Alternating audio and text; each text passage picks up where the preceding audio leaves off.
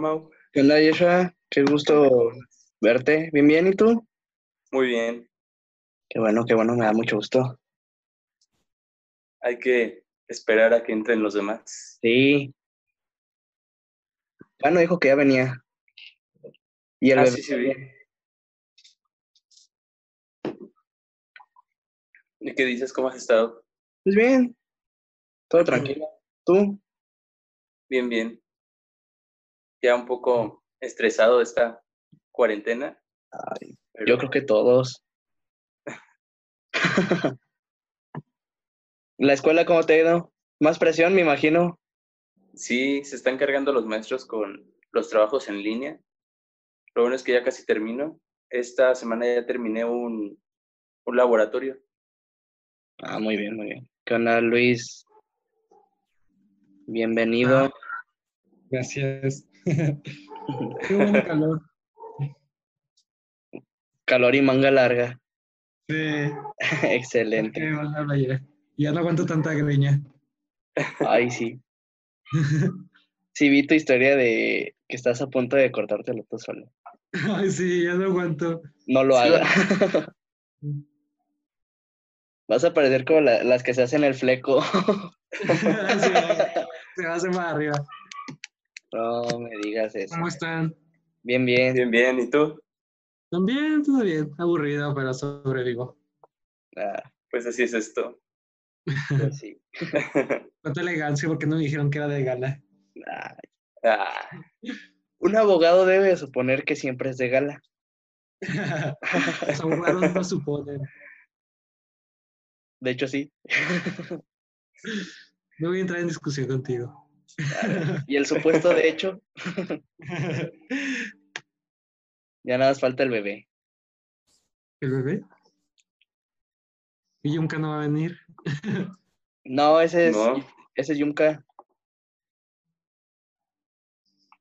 El bebé sí va a entrar. Espera. No, ¿qué, qué, qué bebé no es Juan Carlos? El bebé es Juan Carlos. Ujú.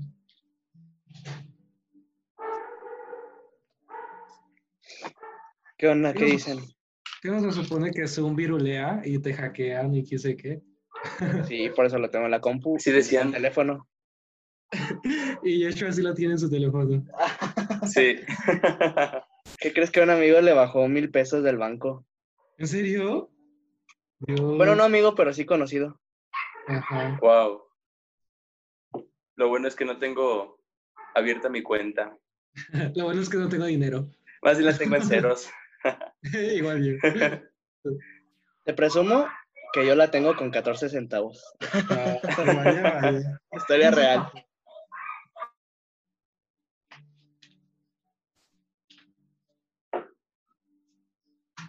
Entonces, solo seremos nosotros tres esta vez. Yo creo que por el momento sí. Pues yo lo creo y estuve a punto de no conectarme yo, ¿eh? ¿Y eso?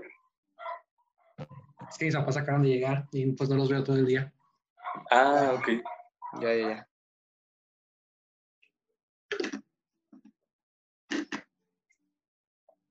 Yo por eso decía que un fin de semana, pero bueno. Es Pues que el ¿quién dijo martes. martes? Ah, pues Ups. mira, del que estamos hablando. Ah, ya llegó. Ya Hola, llegó. bebé. El bebé. ¿Ya está aquí? El motivo de, de este intento de, de podcast. ya sé, dice conectando. Ah, Ah, ya, ya lo movía esto, no sabía cómo funcionaba porque nada se llama Mauricio.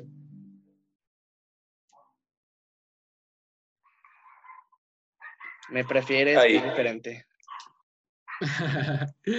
No.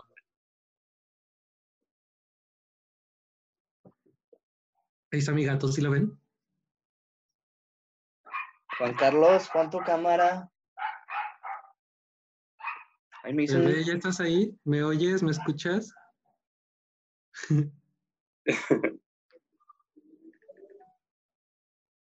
me hice un café, yo creo que de parte de Satanás, porque estoy hirviendo el agua. Y con este calor. Ah, pues ustedes ambos están en Salamanca, ¿no? Sí, Bueno, yo sí. yo también. ah, bueno. Ah, ¿Estás en Arboledas? Sí, estoy aquí ahorita. ¿Con tus papás estás aparte? Con mis papás. ya, ya, ya llegó. Está pelón. Pelón, pelón, pelón. Ahí está Buenas noches.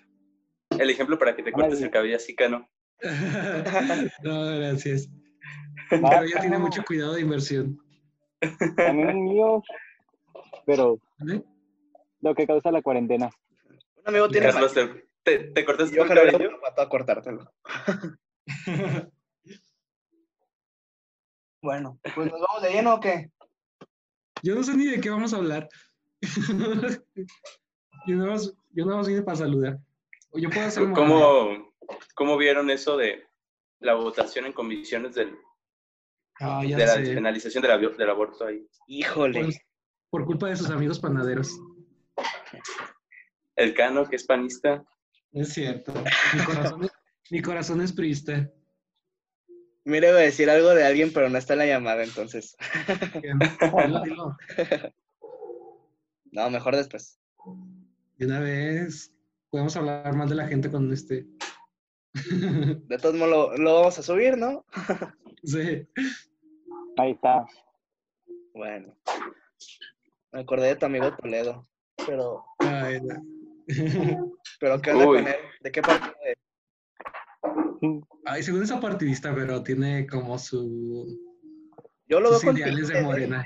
de izquierda, No, no. ¿eh? ¿No es, no es morenista? Yo le veo tintes morenistas. Yo también. No, eh, sí, sí, sí, o sea, es, o sea, comparte todos los ideales de su abuelito presidente.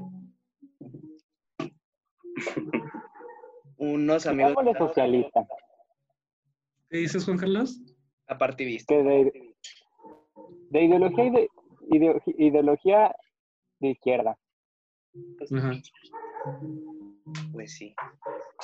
No manches, unos amigos me estaban preguntando hoy que, que qué pasaba si el presidente se nos iba. Y ahí me tienes buscando el artículo 84 de la Constitución, a ver. La Secretaría de yo, sí- yo Gobernación. siempre he pensado, Gobernación toma cargo. yo siempre he yo me pensado que, que no termina el sexenio. ¿Tú crees? Sí. ¿Cuánto tiempo lleva ya? Dos años, va para dos años, este primero de diciembre. No, no. Yo digo que no acaba. Le doy como otros dos. Yo no le daba ni cuatro años a Trump y mira, ya va por la reelección. Pues, Andrés Manuel, que veo, ¿no? Va a ser lo mismo. Pues sí, No hay cambio. Pero no la aprobaron, ¿o sí? La ley. no, Ah, no, no se aprobó. no. A nivel estatal no. Ya sé, ganó la vida. Pues. Los- ¿Alguien, ¿Alguien va a grabar el podcast? Lo estoy grabando. Ah, O sea que ya, que ¿Se ya está todo lo grabando? que dije está grabado. Sí, todo lo que, por eso te dije. Men- menos mal que no dije cosas malas Nada, nadie dijo cosas malas de nadie. o sucias. Exacto. A ver, ¿cuál fue, cuál ha sido el mayor acierto y el mayor desacierto de, de AMLO hasta hoy? Ay, Yo, yo creo que aciertos yo no veo ninguno. Ah, Tiene que tener creo- algo. Desacierto. Sí, ¿Se sí. acuerdan de lo que pasó con, con la gasolina? Cuando se... Ah, Ah, tenemos ahorita. un visitante. Hola. Este, lo que pasó con la gasolina cuando se cerraron los ductos, Ujú. Ese fue un caos. ¿Pero tú piensas que eso es a favor o en contra? No, Mira, en realidad, No le pasó tan mal hasta eso. O al menos Salamanca, no, Salamanca no estuvo tan fuerte. no. Pero es que O sea, la refinería. León, por ejemplo, León. Ah, sí, León, León, sí estuvo sí. pesado. Aquí en León estuvo feo. Fíjate que aunque tengamos nosotros la gasolinera, la, la refinera o refinería, ya estoy como AMLO. Este, no, no nos surtieron. Tuvieron que venir pipas independientes a surtir. sí, pues Así supongo es. que era la idea. Sí. Tú, Cano, el mayor desacierto. Pues yo creo que lo del aeropuerto. ¿Y qué más podría hacer?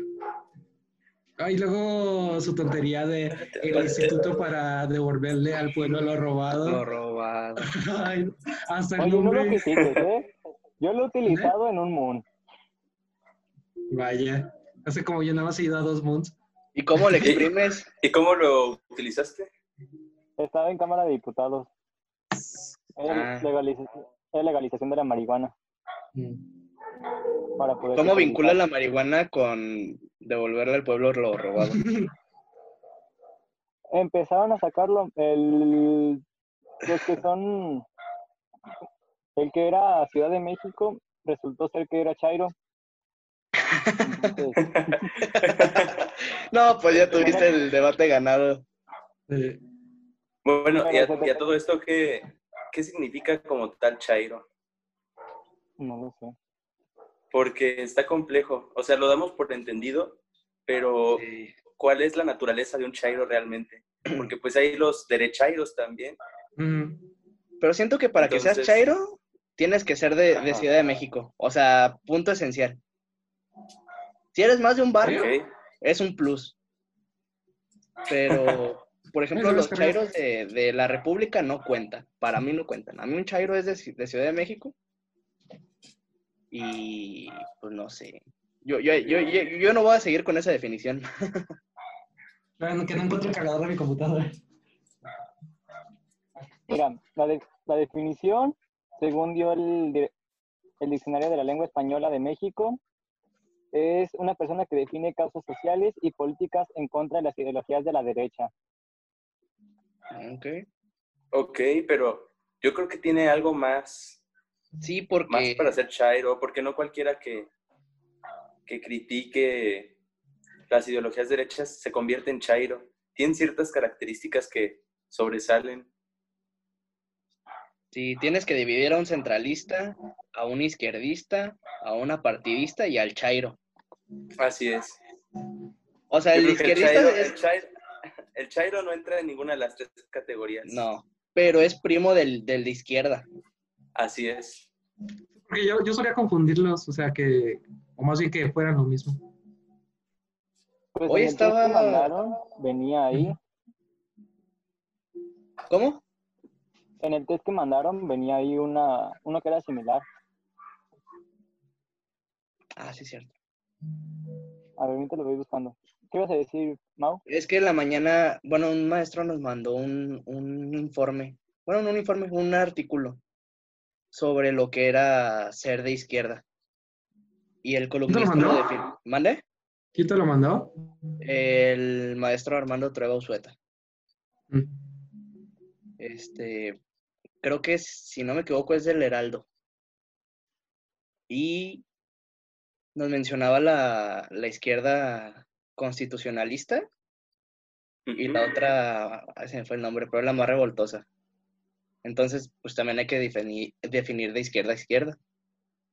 Así es. El problema es que suponemos que el Chairo es de izquierda, pero Sí, no sí. lo que es el Chairo. Sí, hay, hay, hay mucha confusión respecto a este tema. Y es que a veces damos a todos los chairos como izquierdistas o a todos los izquierdistas como chairos. Pero yo creo que también, yo, yo sería confundirlo también con las personas que, que utilizan el populismo, que se basan mucho en el populismo. Un populista, yo lo daba por hecho a que es un chairo. Ajá. Definitivamente. O un AMLover, también lo definimos. A un lo AMLover. Sí. Wow. Ah, yo creo que a ver si es lo mismo que Chairo. ¿Sí? Sí. Sí. Todo, todo Amlover es chairo, pero no todo chairo es Amlover. Puede ser, ¿eh? Puede ser. Sí. Considero que sí. bueno, entonces vamos a seguir hablando de esto o lo de cómo escoger una carrera. Pues si quieren, nos movemos de tema a cómo escoger una carrera para nuestro amigo Juan Carlos. Ya sé. Pues sí. Todo, todo eso es por ti, bebé. A ver, entonces, ustedes que ya son universitarios, ¿qué consejos darían a un estudiante que va a pasar a la universidad? Según universitario. Según. A ver, mira.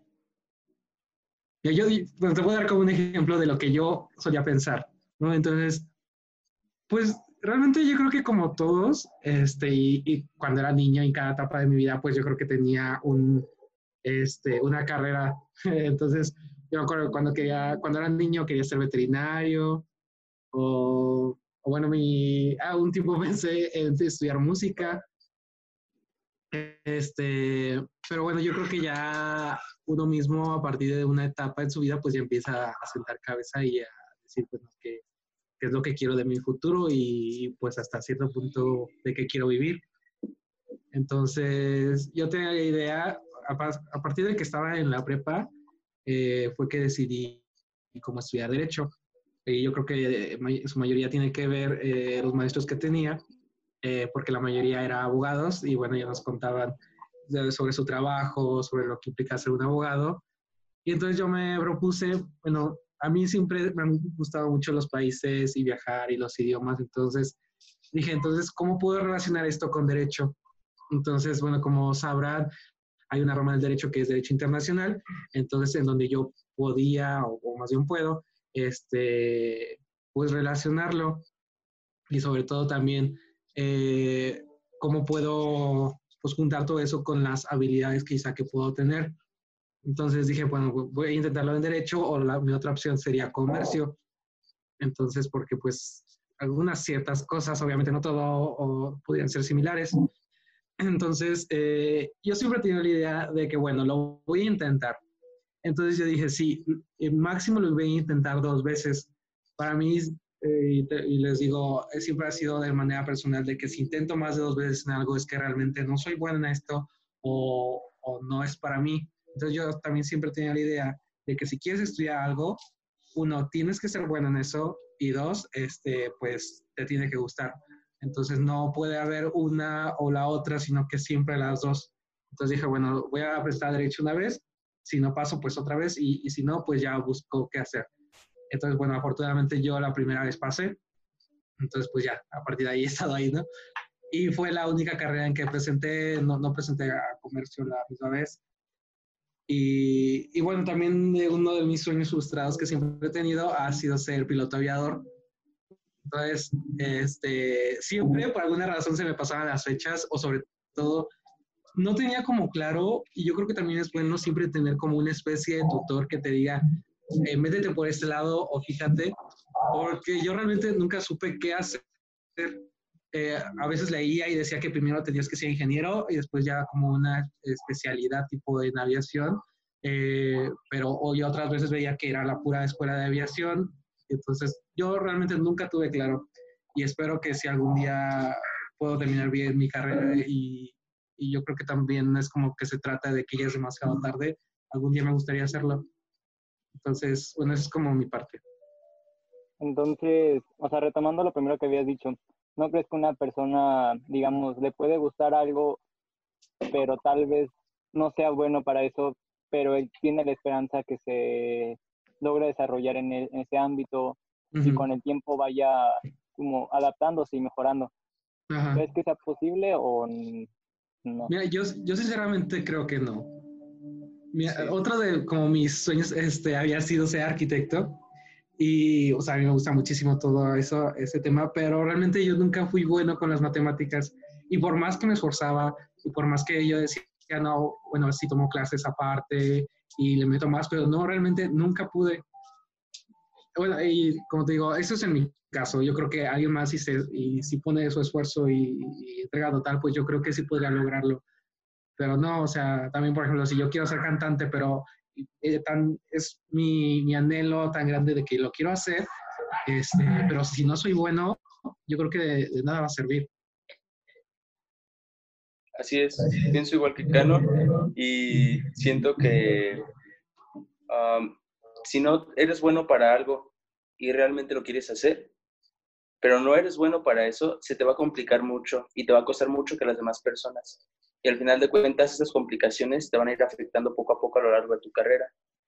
Entonces tiene que haber un equilibrio al elegir tu carrera entre para qué eres bueno y qué es lo que se, y, qué es lo que quieres en realidad.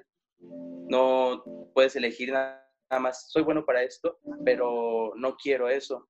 Entonces tiene que haber un equilibrio entre esas partes.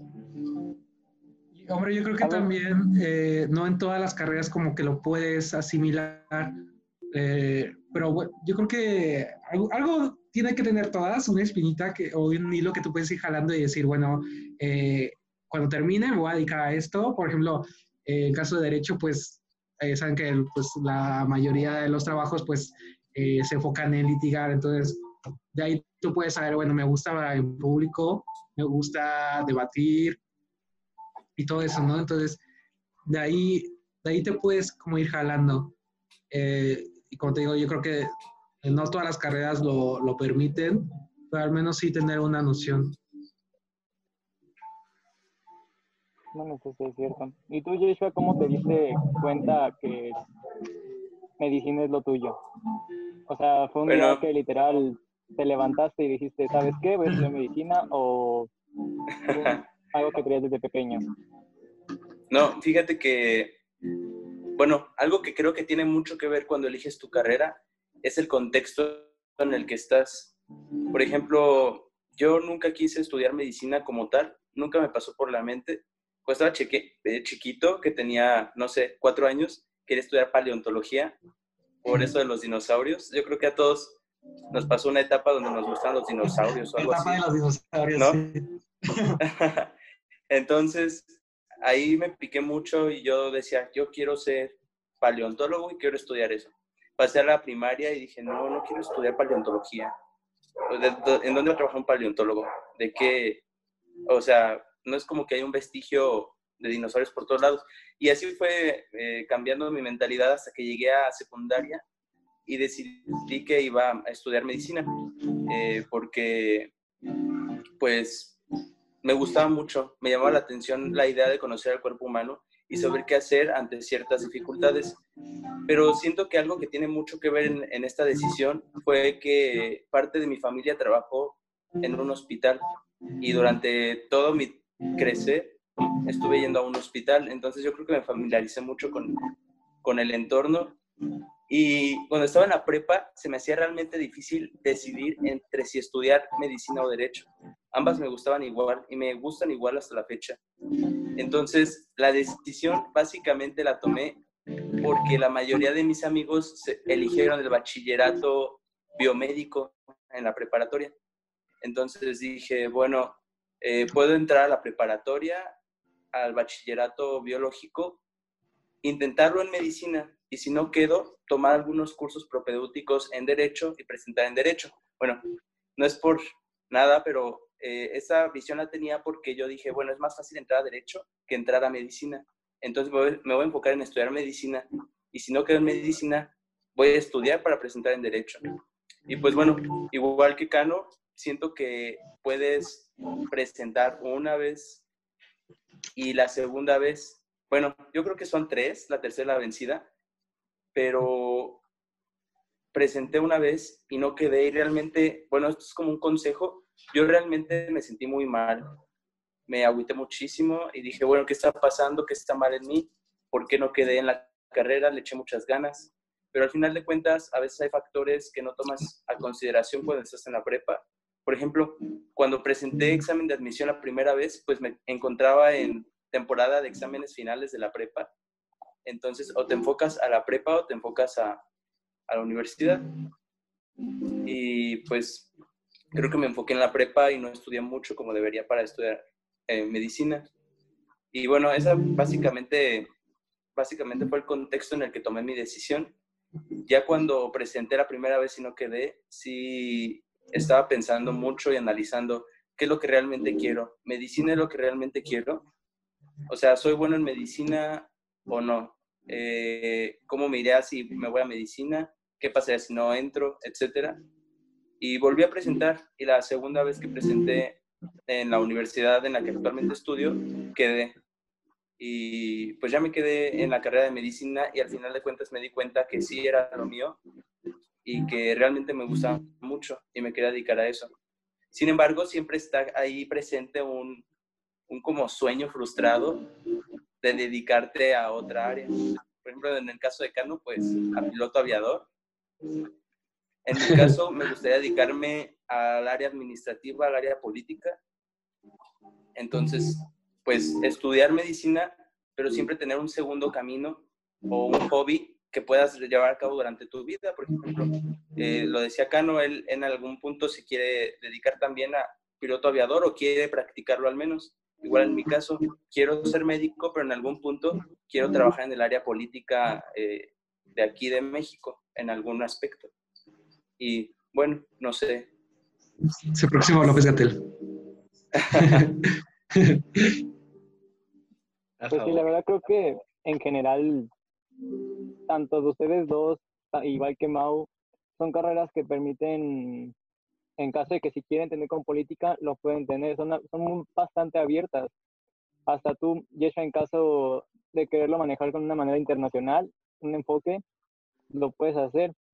Más que nada creo que es por propuesta de cada uno. Y creo que una ventaja de cómo se manejan las carreras aquí en México. Es, están completamente cerradas a medicina, no vas a salir de trabajar en el IMSS, por decir. Es tu máxima aspiración. No, tienes la opción de, pues aquí está el caso de la, casi la mitad de los, de los egresados de medicina de aquí de León se van a trabajar a Estados Unidos y son de los mejores cirujanos que hay. Desconocía eso, ¿eh? Después me pasas el dato. Sí, o sea, es, es algo que se es bien conocido. Aquí salen bastante capacitados y creo que no solamente son, no podemos decir que sea solo León la Universidad de Guanajuato, sino también las, no estoy consciente de la Universidad de Morelia, pero de la UNAM salen también muy buenos médicos y preparados. Pues lo que digo que en general creo que todas las carreras tienen, se pueden abrir a otras posibilidades. No se ven forzados como un estudiante de diseño no puede hacerlo de un mercadólogo. No, creo que todos tienen como un, un, una perspectiva muy abierta. Y, bueno, yo también pienso que es todo por pasos, o sea, una cosa es tu carrera y la otra es investigar en dónde la quieres estudiar. Porque, bueno, ya cuando yo estaba decidido que iba a estudiar Derecho, entonces yo dije, bueno, aquí, aquí a 10 minutos tengo el edificio central y otra era presentada en CU, en la UNAM.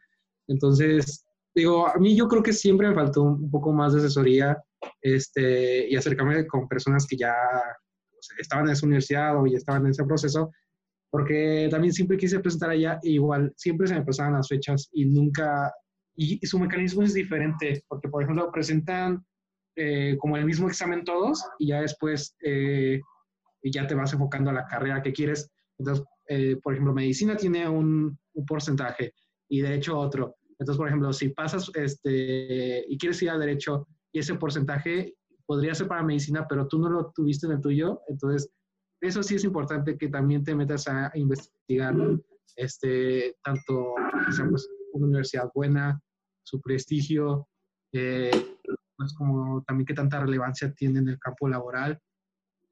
Pero bueno, te digo, yo creo que es, todo por pasos. Bueno, y algo que hay que considerar también es el aspecto de cuando eres aspirante, tienes que revisar muchos aspectos.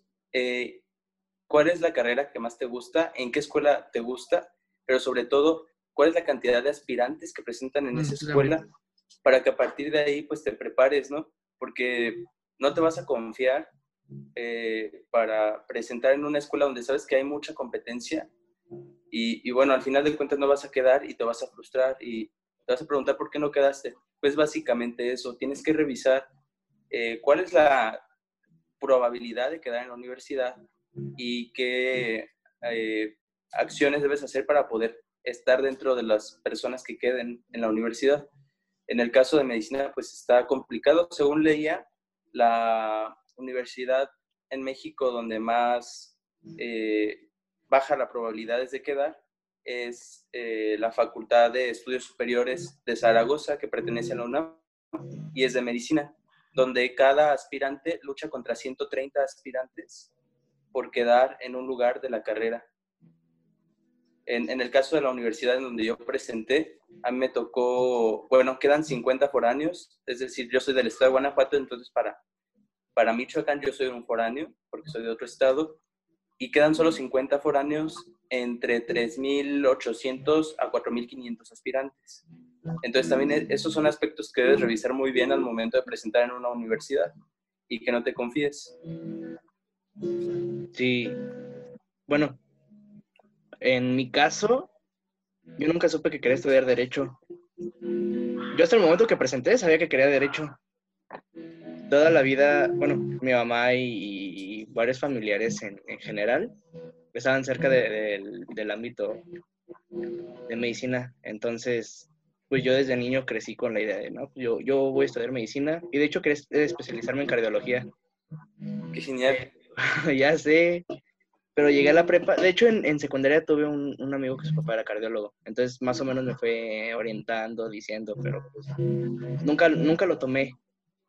Cuando llegué a la prepa me di cuenta que pues, lo mío no era como que la matemática. O sea, hasta la fecha soy malísimo. Pero, ok, tenemos 10 minutos. Este, pero empecé a escribir, me empecé a re- a redactar me empecé a interesar por, por cuestiones políticas, por la constitución, entonces pues más o menos supe que, que mi bachillerato no iba a ser este biomédica, sino este sociales y humanidades. Y la verdad no, no me arrepiento. A lo mejor con derecho no estoy 100% seguro, y aunque acá no me, me vaya a ahorcar, pero yo quería estudiar ciencia política. Entonces, Ya, ya no voy a ser tu padrino. Este, no me arrepiento de haber escogido derecho y más el AUG. Desde que entré a la prepa sabía que, que- que quería estar en el AUG porque no manches, es un honor y, y- y vaya gloria al viejo relicario. Este, pero no me arrepiento. Entonces voy a estudiar en línea CPIAP, Ciencia Política de Administración Pública de la UNAM. Chiquillo. Este, presento en noviembre, por cierto. Eh, pero lo, lo primero, gracias. Lo primero es que te guste la carrera y que te guste la universidad. Porque si no te gusta, le vas a encontrar detalles para salirte. O sea, tú mismo te vas a poner las trabas porque no quieres estar ahí. Y tarde que temprano vas a estar este, buscando un, un lugar donde tú quieras estar. Y como mencionaba Yeshua, trata de, de elegir tu lugar, pero también no con mucha demanda y que no sea como muy imposible. Tengo un amigo que ha intentado dos o tres veces presentar en la Autónoma de Nuevo León. Él es de aquí de Guanajuato, entonces pues también tiene como una traba a los foráneos de un número de este, limitado. Entonces, las tres veces ha presentado y las tres veces no, no ha quedado. Pero pues ahí sí, está estudiando ahorita en el tecnológico de Celaya. No, o sea, sigue estudiando, pero a lo mejor no, no donde él quiere, pero le, le gusta, pues. Entonces, ese es mi consejo, que te guste la carrera y que te guste la universidad. Si no, la vas a, tú mismo te vas a poner los obstáculos. Yo creo que de mi parte lo último que te puedo este, decir es que, que en estas decisiones, pues no solamente pues al que las va a tomar es el que le va a afectar o a beneficiar, ¿no? Entonces, que sí pienses solamente en ti, que no te importe de que, ay, mi papá es esto y él quiere que estudie esto, o que no te importe de, de que voy a trabajar saliendo y yo quiero tener dinero. Yo creo que todo eso es muy efímero pero en realidad yo creo que la felicidad la, la tendrías y el gusto de hacer lo que quisiste lo vas a, lo vas a tener siempre. Entonces, yo sí pienso que, que te enfoques en ti y en lo que realmente quieres y que realmente te guste. Entonces, bueno, yo, yo creo que sea cual sea la decisión que tomas, eh, tú estarás muy contento de haberlo hecho y si te equivocas no importa, yo creo que tenemos todo el tiempo del mundo y la vida por delante para hacer lo que realmente queremos. Eso sí. Y bueno, yo también no pasé a la primera, bueno, este, Luis Enrique la te dijo influencia que... social podemos decir que, se- ¿Cómo? ¿Mande? que lo que decían que era la influencia social, o sea, sí se vuelve un factor importante. Ah, sí. O sea, no, no hay que, directamente no hay que dejarnos llevar por las, por las demás personas, sino por gusto propio. Lo primero.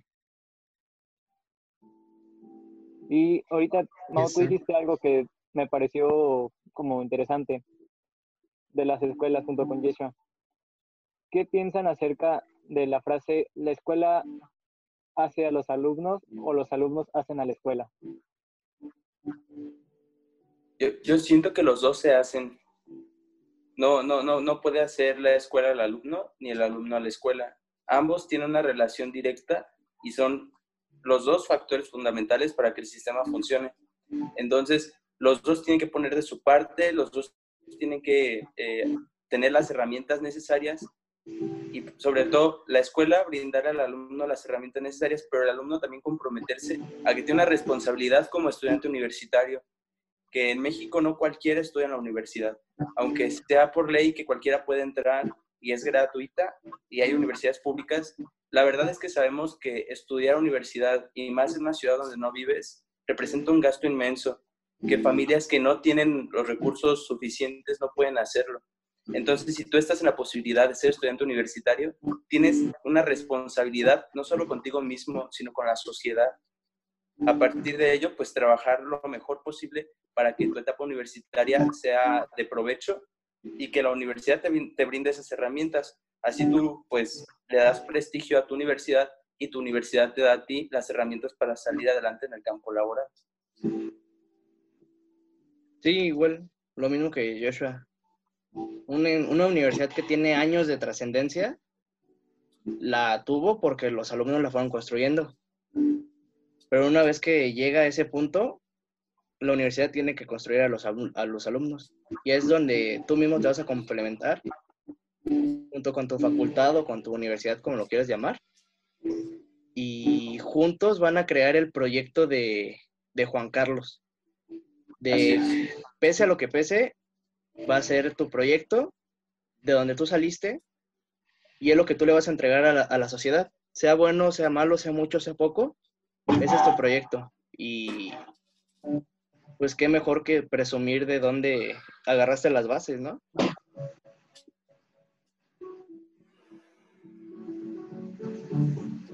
Otra cosa, este, en cuestión, por ejemplo, de las personas que no tienen ni la menor idea qué estudiar o sea, ni, en el área están enfocados.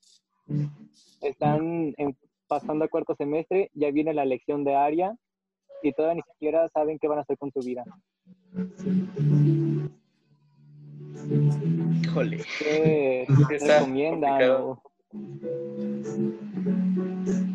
Creo que todos aquí, pues, más o menos supimos que, queríamos ya a esa edad.